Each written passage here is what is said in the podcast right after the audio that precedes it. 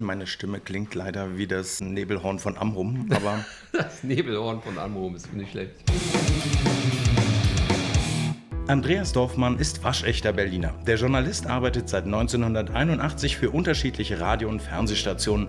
Ob als Moderator, Reporter oder männliche Wetterfee, Andreas Dorfmann kommt bei seinen Fans gut an. Er produziert eigene Fernsehformate und veranstaltet den Berliner Presseball. Der wird zu seiner einzigen Delle im Schaffen des Moderators. Er geht zurück zum Radio, kehrt Berlin dann aber den Rücken und geht in die brandenburgische Landeshauptstadt, wo er als Chefredakteur und Anchor der Nachrichtensendung das Gesicht von Potsdam Potsdam TV wird. Schön, dass du heute Nacht aber trotzdem nach Berlin nochmal gekommen bist.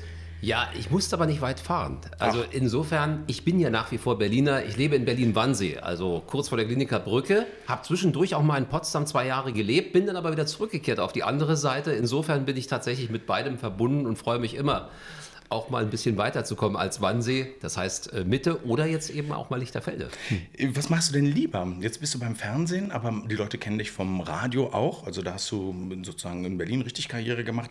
Was machst du lieber, Radio oder Fernsehen? Eigentlich beides. 1981 habe ich beim Radio angefangen, weil es beim Fernsehen keinen Job gab. Eigentlich wollte ich immer Fernsehen machen. Ich wollte Nachrichten machen, habe äh, damals schon mit meinen Teddys ein Studio gebaut, ein Heute-Studio vom ZDF und dann saß der Teddy da drin. Mit Gong? Gab es einen Gong? ja, nee, das gab es da bei der Tagesschau. Okay. Ah, ja. äh, das ZDF hat ja immer dieses... dieses das haben die ja heute auch Aber noch. Das hast so. du auch nachgemacht? Das habe ich auch nachgemacht. Dann kam der Teddy und hat Guten Abend gesagt. Also der hat damals den Hajo Friedrichs gemacht, der Teddy. Hajo Friedrichs war damals noch beim ZDF und ist ja dann zur ARD gewechselt und wurde ja der große Anker der Tagesthemen, übrigens unerreicht, immer noch der beste. Und äh, ich war ganz froh, als ich 92, nachdem das mit dem Rias-Jahr zu Ende ging, mit Rias 2, der Sender wurde ja dann privatisiert, da war ich ja schon bei RTL, das Angebot bekam, Fernsehen machen zu können bei RTL. Ja, und dann war ich endlich beim Fernsehen und die Position, die ich jetzt habe als Chefredakteur eines Fernsehsenders und dann noch als Hauptanker der Nachrichten, ist eine tolle Sache. Was man feststellt, also schon, wenn man sich alte Videos gibt, kursieren so Videos im Netz, äh, dass du kleidungstechnisch dich nicht so verändert hast, äh, sag ich mal, wie, wie heute. Ja? Also du bist schon damals, wo die ganzen coolen DJs durch die Gegend gelaufen sind, mit äh, Krawatte und Anzug eher aufgetreten, als dass man dich jetzt im Hawaii-Hemd und kurzer Hose gesehen hat. War das ein Fashion-Statement oder eine Einstellung von dir? Was ist der Grund dafür? Also ich finde es nicht schlimm, wenn man sich schick anzieht, egal ob Dame oder Herr. Äh, und dann kommt es natürlich auch daher, dass ich kein DJ bin. Ich bin kein ausgebildeter Schallplattenunterhalter, wie es im Osten hieß, oder im Westen eben als DJ, ja, ja. Mhm. Sondern ich bin ein Journalist. Ich habe eine klassische journalistische, äh, in Anführungszeichen, Karriere gemacht, also auch die Ausbildung, Volontariat bei einer Tageszeitung in den Bereichen Politik und Feuilleton. Dann äh, ging es weiter auch mit einem Studium der Kommunikationswissenschaften an der FU Berlin. Da habe ich aber äh, relativ früh wieder aufgehört, also ich glaube zwei Jahre oder so. Und dann war relativ das auch früh wieder auf. Entschuldigung, da also nicht abgeschlossen. Ah, ja, okay. ja, mit, mit anderen Worten nicht abgeschlossen, weil ich ja schon längst gearbeitet habe. Und ähm, ist eine interessante das, Frage, weil es ja. geht ja im Moment tatsächlich um dieses, also ja. um dieses Thema ähm, duale Ausbildung und so weiter. Offensichtlich muss man ein Studium zum Beispiel nicht abgeschlossen haben, um doch eine äh, sehr erfolgreiche Karriere zu machen. Nicht unbedingt. Ich war aber damals ja schon dabei. Man darf ja nicht vergessen, ich habe 1977, ja, bevor ich hauptberuflich das gemacht habe, schon das erste Mal am Mikrofon gesessen und zwar beim SFB. Das ist ja mein Heimatsender. Ich habe ja auch um die Ecke gewohnt, bin auch da zur Schule gegangen. Also Westend, äh, Charlottenburg ist natürlich so meine Heimat und deswegen auch der SFB, der heutige RBB. Und äh, da habe ich an einer Diskussion, da war ich 15, vom SF Beat teilgenommen. Also man könnte sagen, das heutige Radio 1 äh, war ja damals der SF Beat als eine Sendung bei Wolfgang Kresse. Ne? Der vor kurzem ja erst aufgehört hat äh, bei Radio 1. Und da ging es ja schon los, dann immer wieder Kinderfunk gemacht für Tamtam aktuell. Das war damals die Kinderfunksendung. Also insofern ist natürlich dieses äh, lange journalistische Bild schon da. Und äh, naja, Radio und dann kam das Fernsehen eben halt mit dazu. Und das Statement ist aber geblieben, also die anständige Klamotte. Und es hilft mir natürlich heute äh, gerade in dieser Position. Ich muss ja oft auch zur Bundespressekonferenz in den Bundestag. Und da setzt man ja auch äh, so eine Kleiderordnung, sagen wir mal, voraus. Du bist so lange schon dabei. Erinnerst du dich auch, du warst dabei Rias 2, meine ich, äh, an den Mauerfall? Wie war das? Das war schon ein bisschen merkwürdig. Ich war im Axel Springer Haus bei der Verleihung des goldenen Lenkrades von der Bild am Sonntag. Walter Momper, damals der Mann mit dem roten Schal, der regierende Bürgermeister, war da und verschwand auf einmal und alle haben gesagt, was ist denn das, was soll das? Und dann sickerte es so langsam durch über die Chefredaktion äh, bei Springer, die Mauer geht auf, das war die Schabowski-Rede. Wir wissen ja, da hat ja der Kollege Georg Diedenhofen das Rias 2-Mikrofon wunderbar platziert, das einzige Mikrofon, was man neben dem Saalmikrofon eben gesehen hat. Ja, und ich hatte aber noch eine Verabredung mit Bekannten aus Bremen und wir sind ins Theater gegangen und haben uns Cassandra angeguckt, ein, äh, in Westberlin ein, eine Ostautorin.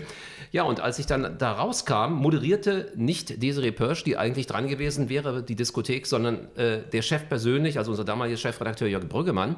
Und da wusste ich, aha, jetzt ist was passiert. Und es war so, die Mauer ist aufgegangen. Das heißt, du hast praktisch im Autoradio... Ich habe es im Autoradio erlebt und war dann schon... Äh, gewissermaßen platt. Bin dann aber nicht zur Mauer gefahren, wie es die meisten gemacht haben, sondern habe mich vor den Fernseher gesetzt, habe Hajo Friedrichs mit den Tagesthemen gesehen und hatte dann auch schon die ersten Anrufe. Ich stand damals noch im Telefonbuch, äh, zwar ohne Nein, Anschrift, echt? aber ich stand eben halt drin, Dorfmann Andreas Redakteur. Und dann haben mich wirklich die ersten Ossis angerufen und gesagt, Du, wir sind hier in West-Berlin auf dem Kudamm. Ja, das war großartig. Und am nächsten Tag haben wir vom Kudamm auch gesendet, haben die Wunschhits live gemacht. Ich werde auch Henry Gross und ich werde es nie vergessen. Und Desiree im Studio, ganz kurz mit unserem äh, Ü-Wagen. Also wir haben da keine große Beschallung aufgebaut, sondern wir haben den Wort-Ü-Wagen, der normalerweise für Reportagen da war, genommen, sind auf den Kudamm gefahren und haben von der Gedächtniskirche dann die Wunschhits gemacht. Wir beide äh, eben halt draußen und Desiree im Studio und großartig. Da waren so viele Menschen. Ich glaube, ich habe zwei oder drei Stunden gebraucht, um wieder nach Schöneberg äh, zum Rias zurückzukommen nach der Sendung. Aber das ist ja Wahnsinn. Das heißt, du standst im Telefonbuch und das klingelte wirklich das Telefon und dann war, Andreas, gib mir mal kurz deine Adresse, ich bin gleich da. äh, können wir nicht zusammen frühstücken? Oder ja, wie? wir besuchen dich dann im Rias. Ne? Genau. Ja, es war, war, und, war, so, ja. Der Rias war natürlich, um das noch äh, abzuschließen, wir, damit haben wir angefangen. Der Rias, dieses Sendegebiet Berlin und Deutschland bedeutete natürlich, wir senden aus Westberlin, hatten zusätzlich Sendeanlagen in Hof, also in Bayern. Thomas Gottschalk ist zum Beispiel mit Rias groß geworden und einige andere auch. Äh, und wir haben natürlich von diesen beiden Standorten, Berlin-Britz und Hof, so richtig reingedonnert in die DDR. Deswegen haben wir viele äh, Fans noch heute da unten in Thüringen, in Sachsen, in Sachsen-Anhalt, Berlin-Brandenburg sowieso. Über Mittelwelle sind wir ja auch bis MV gekommen, Mecklenburg-Vorpommern. Aber man merkt es schon, ich habe ja dann kurz nach der Wende für das MDR-Fernsehen auch gearbeitet, habe also in diesen drei Bundesländern, Sachsen, Sachsen-Anhalt und Thüringen gesendet. Und da hat man schon gemerkt, das waren dann die Rias zwei Fans, die gesagt haben, Mensch, jetzt ist der Dorfmann auch bei uns hier im Fernsehen. Ne? Und, und wie, ich meine, man muss ja sagen, wirklich die Rias 2 Leute oder Moderatoren, DJs, ja. Journalisten waren es also wirklich Stars, weil Fernsehen war noch gar nicht so äh, verbreitet, wie es heute äh, ist. Konntest du dich in der Stadt dann normal bewegen oder war es dann schon so, dass du überall angesprochen wurdest? Auf den Namen auf alle Fälle. Ach wenn ich mal mit der Kreditkarte oder so bezahlt habe oder mit der EC, damals noch EC-Karte, ja. was ja heute Girocard ist, äh, dann ja, ach, sind Sie der? Das war der Standardsatz. Manchmal auch, das ist mir an der Kasse mal passiert, da habe ich noch kein Fernsehen gemacht. Können Sie noch mal einen Satz sagen? Sag ich, was soll ich denn sagen? Sie sind Andreas Dorfmann. Das ist äh, mhm. tatsächlich passiert, solche Sachen. Und als ich dann ins Fernsehen gekommen bin durch RTL, mit dem Frühstücksfernsehen, ne? genau, äh, ja, dann war die Erkennung so groß, dass ich auch in Düsseldorf auf dem Flughafen angesprochen wurde. Das war dann natürlich eine andere Situation, weil bislang war es immer so, im Radio war man so im Verborgenen und war so ein bisschen versteckt. Das fand ich auch ganz gut. Und, äh, aber ich wollte ja zum Fernsehen, also insofern wusste ich, wenn ich mich auf Fernsehen einlasse, vor allen Dingen auf bundesweites Fernsehen, was ja sowohl die ARD als auch RTL betraf, äh, da muss man damit rechnen, dass man überall angesprochen äh, wird und das war natürlich dann der Fall. Nicht immer so ganz angenehm, weil es gibt ja auch mal so Situationen, da ist man selber auch vielleicht vielleicht nicht so gut drauf, die Haare liegen nicht richtig oder man ist irgendwie genervt. Deswegen trage ich eine Mütze. Ja, ja. das ist eine gute Möglichkeit, sich zu verstecken so ein bisschen. Und äh, das, war, das war schon dann eine andere Situation. Es ist ja auch ein anderes Leben, das muss man schon sagen. Radio und Fernsehen sind zwei Paar Schuhe, das sage ich immer wieder. Das habe ich übrigens gelernt von Dieter Thomas Heck, mit dem ich ja erst beim SFB, später beim RIAS auch zusammengearbeitet habe. Der hat ja auch beides gemacht. Die Medien funktionieren anders und auch die Eitelkeiten sind anders. Fernsehen ist schon ja in Anführungszeichen ein bisschen schicker. Radio ist sehr emotional und Fernsehen ist halt, naja. Ne? Das merkt man schon. Und die Leute, die beides gemacht haben oder die vom Radio kommen, so wie auch Frank Elstner zum Beispiel, der ja, wissen wir ja, Radio Luxemburg, österreichischer Rundfunk, Ö3, äh, die sind etwas bodenständiger vielleicht als die Leute, die gleich mit dem Fernsehen angefangen haben. Vor allem haben wir eins gelernt, frei zu moderieren. Wenn bei mir der Teleprompter ausfällt, also dieses Ding, auf was wir immer gucken, wir gucken dann in die Kamera und sagen, was der alles weiß. Das kommt, das läuft dann so runter, ne? dann kann das man eben. doch nicht die ganze Illusion kaputt. Ja, ja. Mensch, naja, das, das, das, ich glaube, das ist mittlerweile bekannt. Und, aber wenn da was passiert, da bin ich natürlich sofort in der Lage, äh, auch zu sagen, pff, na gut, dann moderiere ich das eben halt frei. Ne? Das ist der Vorteil des, des Radiomachers. Ne? Kann man beim Radio besser Sachen kaschieren als beim Fernsehen? Ja, du bist natürlich äh, auf ein Team angewiesen. Der Unterschied zwischen Radio und Fernsehen ist mittlerweile, dass man beim Radio relativ ja, kann man schon sagen, alleine alles macht. Das war am Anfang meiner Radiolaufbahn nicht so. Da gab es noch Techniker, Redakteure, die mit im Studio waren. Das sah aus wie beim Fernsehen, also mit einer Regie und einem Studio. Und dann saß man da drin und machte diesen dann, wenn Musik hoch und runter gehen sollte, um drauf zu reden. Das hat sich ja verändert. Beim Fernsehen ist es wirklich absolute Teamarbeit. Äh, wir haben ja dieses In-Ear, wie es so schön heißt. Also das heißt hier dieses Ohr, da kann mir die Regie was sagen. Äh, du hast noch 30 Sekunden oder wir, der Beitrag liegt nicht vor, mach was anderes. Aber du bist natürlich die ganze Zeit zu sehen. Ne? Du musst irgendwie äh, immer noch lächeln. Das ist natürlich das, was wir gelernt haben, dann in die Kamera zu lächeln oder eben halt ernst zu gucken, wenn es ganz ernste Themen sind. Wir haben ja manchmal auch fürchterliche Meldungen, gerade in einer Nachrichtensendung. Ähm, insofern ist das schon ein Unterschied zwischen Radio und Fernsehen, ja. Du sagst, äh, ihr habt manchmal auch schwierige Themen. Ich habe äh, neulich was gelesen, das fand ich ganz gut. Nachrichtensprecher fangen stets mit Guten Abend an und brauchen dann 15 Minuten, um zu erklären, dass es kein guter Abend ist, sagte Rudi Carell. Deine Sendung dauert nicht nur 15 Minuten, sondern 30.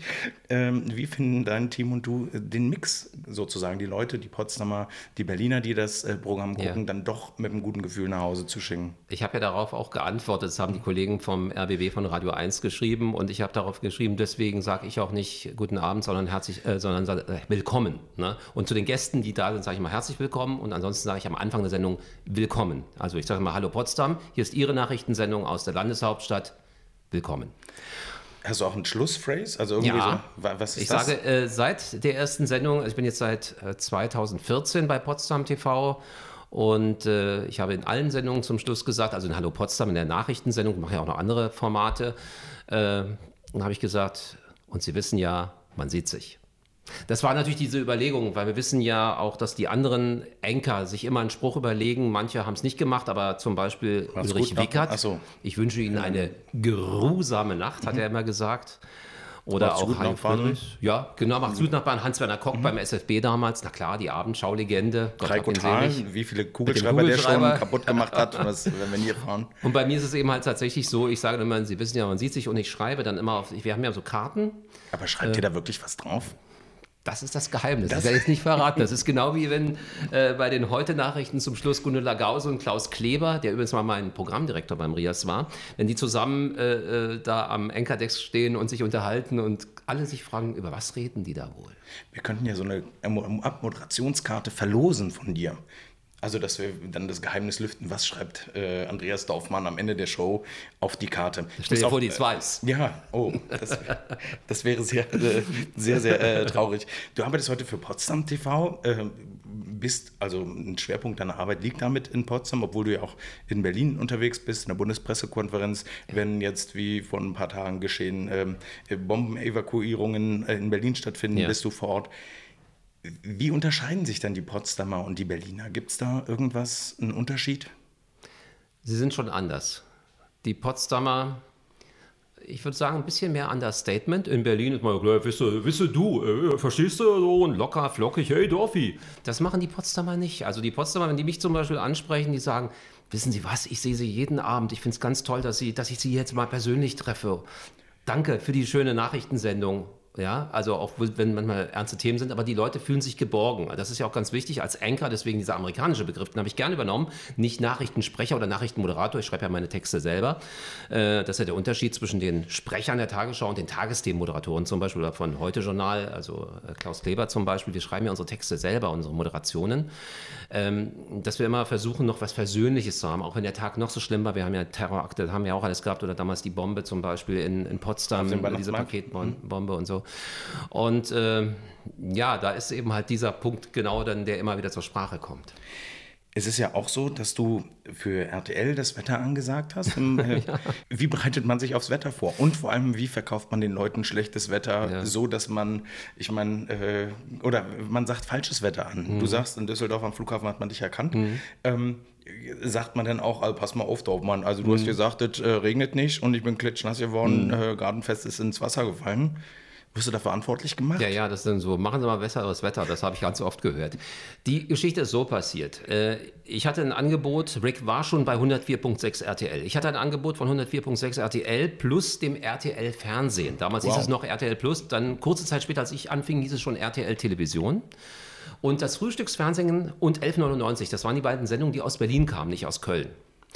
Und äh, demzufolge hat man mir ein Angebot gemacht, dass ich auch im Frühstücksfernsehen bei RTL arbeiten kann. Dann habe ich gesagt, ja gut, Frühstücksfernsehen moderieren, super. Und Herr Thoma, der große RTL-Macher, das war ja wirklich ein großartiger Macher, mit seinem Wiener Schmäh sagte denn, aber wissen Sie, na, machen es doch das Wetter. Das hat die höchsten Einschaltquoten. Das war, wusste ich auch, weil Wetter hat die Menschen immer am meisten interessiert. Das ist halt nun mal so. Habe ich gesagt, ich habe vom Wetter keine Ahnung, ich bin Journalist, ich kann natürlich einen Wetterbericht vorlesen, aber ich bin doch kein Meteorologe, wie, wie andere Leute, die damals schon das Wetter präsentiert haben, in der ARD zum Beispiel. Und dann sagte er, ist egal, machen Sie einen Schmoren und sagen Sie einmal das Wort Wetter, damit die Leute wissen, dass es Wetter ist. Ansonsten machen Sie irgendwas. Und so habe ich es dann gemacht und das kam auch ganz gut an. So gut, dass, und das war witzig, ich habe elf Jahre beim Radio der ARD gearbeitet, also beim SFB, beim RIAS und bei Radio Bremen. Es ist aber nie einer, auch nicht im SFB, auf die Idee gekommen, den holen wir mal ins Fernsehen.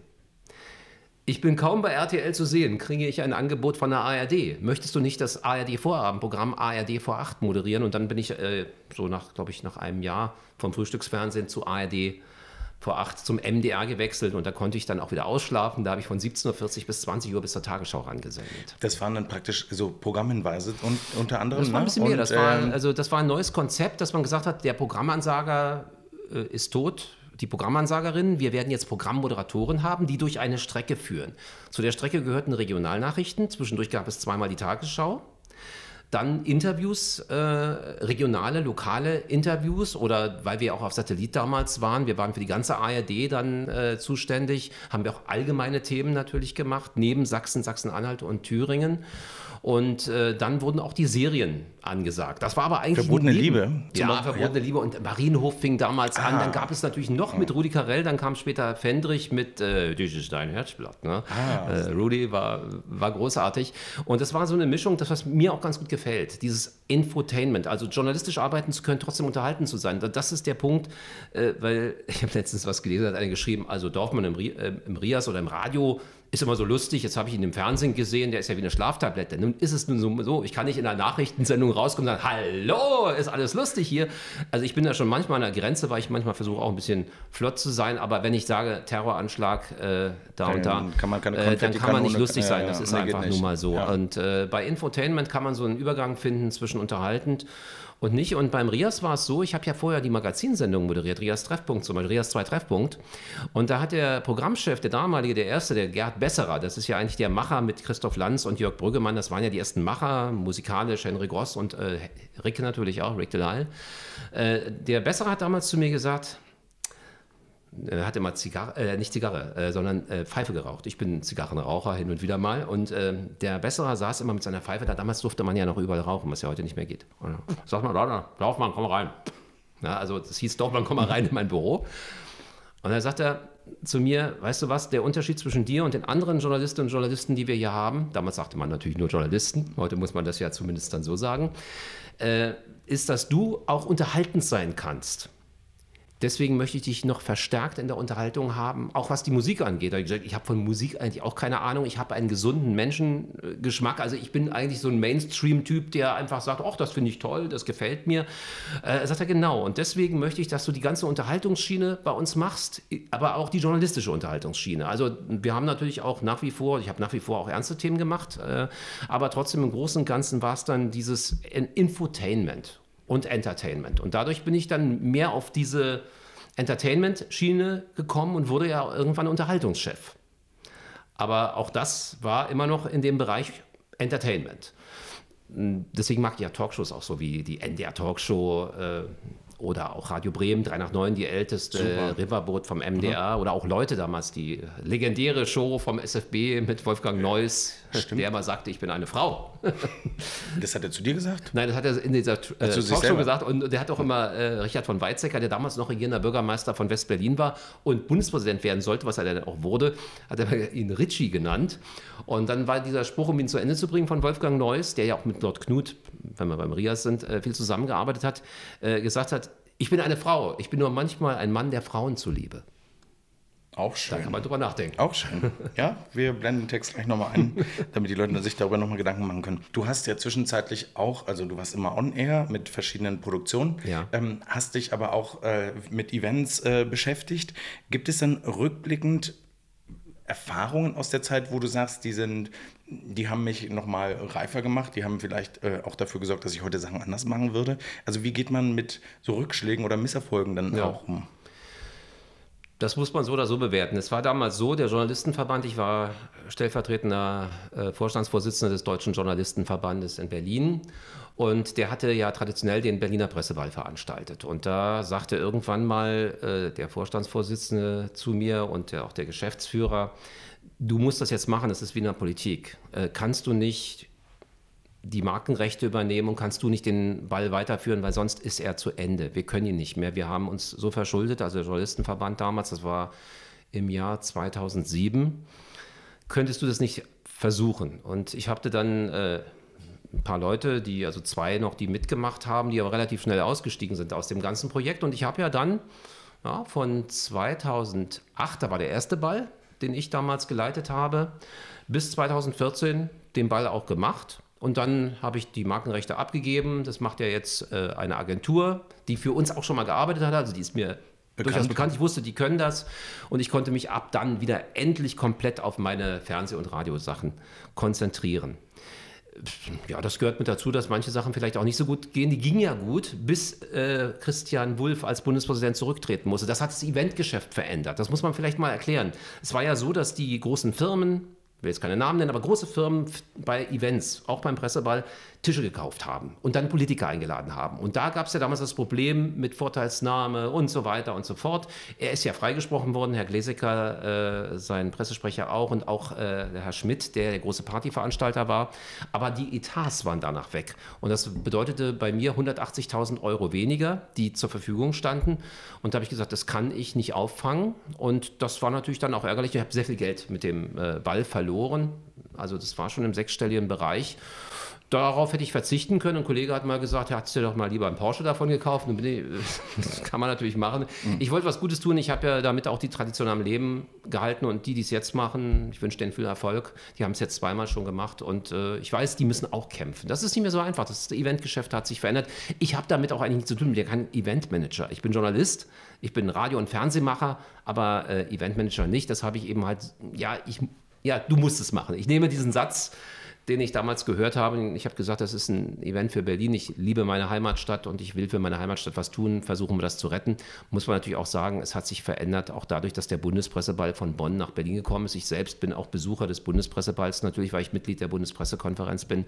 Das ist schon eine andere Qualität. Früher war es aber anders. Also in West-Berlin und auch nach danach war der Berliner Presseball das wichtigste Ereignis in der Stadt. Das muss man schon sagen. Aber das hat sich verändert. Ich hätte auf diese Erfahrung finanziell verzichten können. Ansonsten macht es ein bisschen erwachsener. Und man muss auch dazu stehen, dass manche Dinge, wie hat Katja Epstein gesungen, äh, im Leben, im Leben geht mancher Schuss daneben und so war es eben auch daneben gehen im Leben. Ne?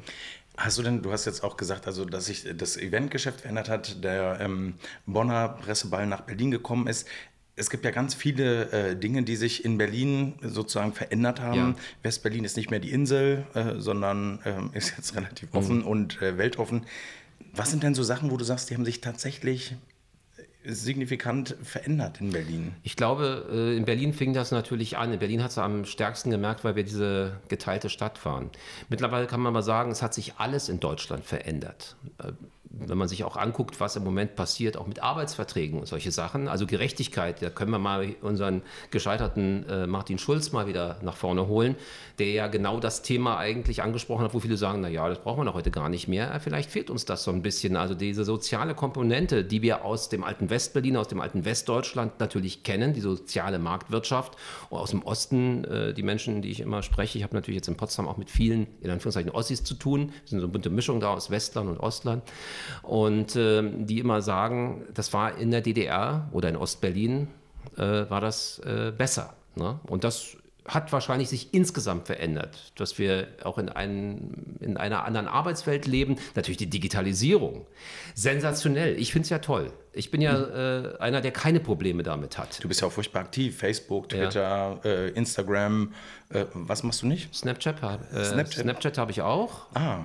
Ja, also die vier. Das, bei mir ist ja so Snapchat, verstehe ich bis heute nicht wirklich. Es ist bisschen schwierig, ja. ja. ist also da bin ich, äh, das ist mir zu anstrengend. Ich also. habe ja so viele Azubis jetzt äh, auch beim Fernsehen und ja, die das sind, das sind ja junge selber. Menschen, äh, die, nee, aber die, äh, die durch die lernt man natürlich auch eine ganze Menge an, an, an, an, Dingen dazu. Man merkt natürlich auch, wie die so ticken, wie wichtig für die die Sachen sind. Ich muss natürlich immer darauf hinweisen, passt auf, dass ihr nicht auf Fake News reinfallt. Und vor allen Dingen, wir sind hier im journalistischen Geschäft, recherchiert und fragt nach. Nehmt nicht einfach alles so hin, greift nicht die Dinge so auf. Das ist, glaube ich, ein großes Problem, was uns ja in die Schuhe geschoben wird. Man sagt, Journalisten äh, sind im Mainstream und verbreiten Fake News. Die Fake News werden ja von anderen Leuten verbreitet.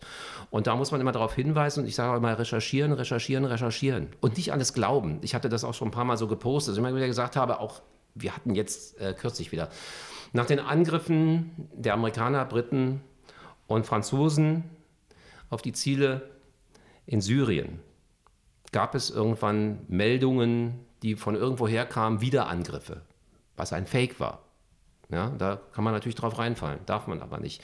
Da muss man aufpassen. Und natürlich auch mit den Statements, äh, wer hat was und so weiter. Auch diese Angst, die sofort verbreitet worden ist, unter dem Motto, jetzt kommt der dritte Weltkrieg. Ja, es gibt Gefahren, aber, und das haben natürlich alle, die ein bisschen besser mit solcher Materie auskennen, gesagt, ähm, die Militärs reden miteinander und haben das längst abgestimmt. Also die Amerikaner, die US-Amerikaner und die Russen haben genau definiert, wo eine Bombe runtergeht, damit nichts passiert. Und deswegen ist auch Putin so ruhig geblieben. Das muss man natürlich wissen. Und das äh, kann natürlich ganz schnell dann auch mal in Vergessenheit geraten, viele Quellen zu nutzen, die seriösen Quellen zu nutzen. Aber auch da kann es passieren bei Kolleginnen und Kollegen, ob das ARD, ZDF, RTL oder eben halt auch die Tageszeitungen sind, dass sie sich auch mal vergaloppieren. Das passiert, ja. Wie muss ich mir das aber vorstellen? Ähm, sind solche Themen, wie du sie gerade ansprichst, auch für äh, euch als lokalen Nachrichten, äh, Nachrichtenangebot auch relevant? Also versucht mhm. ihr sozusagen die Verbindung von Weltpolitik auf lokaler Ebene zu finden? Das heißt runterbrechen. Mhm. Also wir brechen dann tatsächlich runter. Wir gucken, könnte das für den Potsdamer noch interessant sein, für die Potsdamerin oder den Potsdamer. Aber wir müssen natürlich auch eins ganz klar sehen. Potsdam hat 172.000 Einwohner, Berlin fast 4 Millionen und wir sind in Berlin komplett im Kabel drin. Man kann uns überall in Berlin im Kabel sehen bei den klassischen Anbietern, also Vodafone Kabel Deutschland oder Pure bzw. Telekolumbus Primacom. Dann haben wir die Satellitenverbreitung zu manchen Stunden, zum Beispiel um 18.30 Uhr, wenn unsere Nachrichtensendung kommt, via Satellit europaweit und Livestream ohnehin, also eigentlich sogar weltweit. Insofern wissen wir es ja über die Kabelverbreitung. Wir haben unglaublich viele Zuschauerinnen und Zuschauer in Berlin.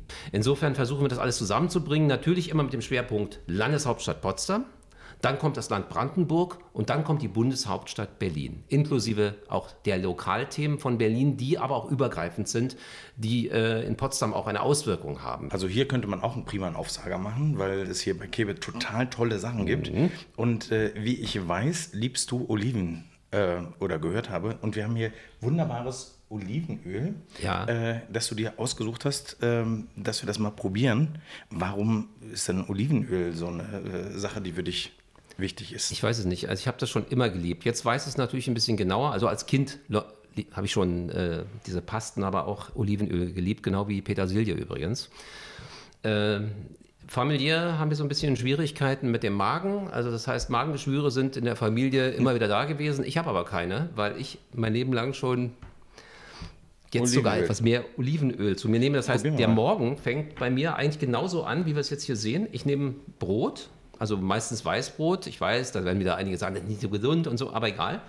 Dann wird eingetunkt, also ganz klassisch. Und gleich kann ich nicht mehr reden. Das ist super. Dann wird es lustig. Dann sag mir vorher noch eine Zahl. Wir haben ja noch Ach so, die fiese dann lege ich das hier so lange hin. Nein, die, ja. nicht, dass es zu sehr eintunkt. Doch, das soll ja. Das, soll Ach, ja. das muss richtig. Ja, das okay. Das erinnert mich so ein bisschen an Otto. Dip, dip, dip. ja, genau, genau. Ähm, eine Zahl zwischen 1 und 40. Ah, zwischen 1 und 40. Ich muss mal überlegen, welche Zahl mir immer Glück gebracht hat. Nehmen wir mal die 10. Ich bin mal gespannt, ob es die 10 auch schon gab. Äh, mal gucken. Ich wünsche mir eine, eine Okay, So persönlich hätte ich jetzt gar nicht gefragt, aber Oh. es ist die 10. Was war ihr dein schlimmstes Date? Date. Und bitte, ich würde dir, weil du kannst auch nochmal. Das, das Problem ist, ich hatte keine schlimmen Dates. Was? Nein. Also, Echt nicht? Nein, nein. Das, das, Ich bin gerade gestern wieder in den Ja. Fettnapf getreten, weil eine Dame bei einer Veranstaltung auf mich zukam. Ich bin glücklich Ja. verheiratet. ja. Und mich aber nicht äh, wirklich gehen lassen wollte und dann aber mich in ein Gespräch verwickeln wollte. Und dann sagte sie, was glaubst du denn, wie alt ich bin? Und ich sagte 24, weil es war aber offensichtlich, Mhm. dass sie nicht 24 ist. Und dann sagte sie mir, es sei unhöflich, dass ich gesagt hätte, sie sei 24. Und dann habe ich gesagt, ich habe gerade schon Tschüss gesagt. Es ist eigentlich unhöflich, dass du mich noch gefragt hast, was du glaubst, wie alt du bist. Mhm. Naja, also wie man es macht, ist dann auch verkehrt. Also von daher, es war kein Date, aber es fällt mir in diesem Zusammenhang ein.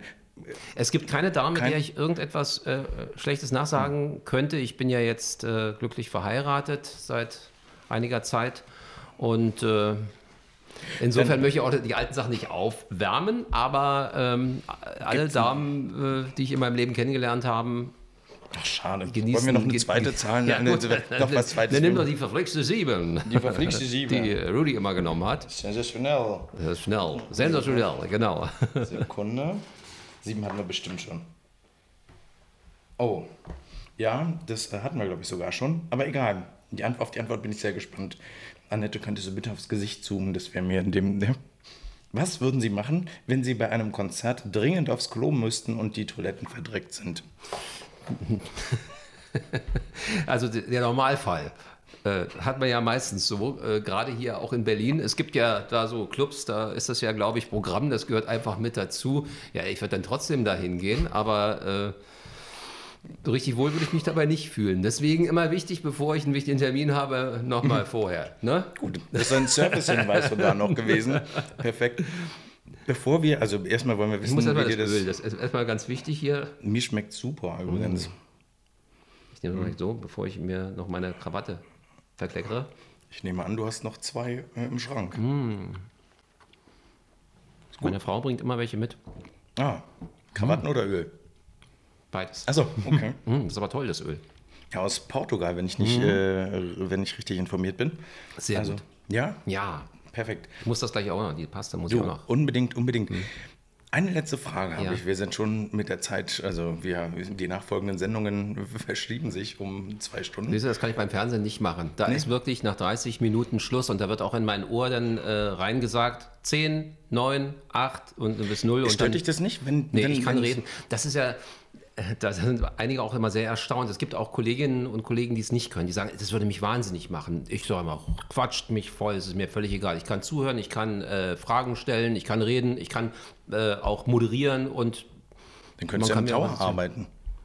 Oder? Bei der, Ja. Flug, bei der Flugsicherung? Da. Wir hatten einmal eine Sendung, werde ich nie vergessen, eine Live-Sendung von der Grünen Woche.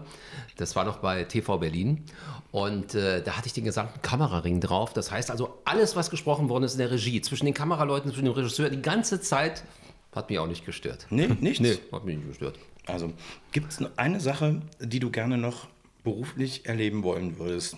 Ist es eine Samstagabendshow? Würdest du gerne äh, vielleicht ein bisschen mehr Unterhaltung machen? Findest du es unhöflich, dass ich mit vollem Mund gesprochen habe?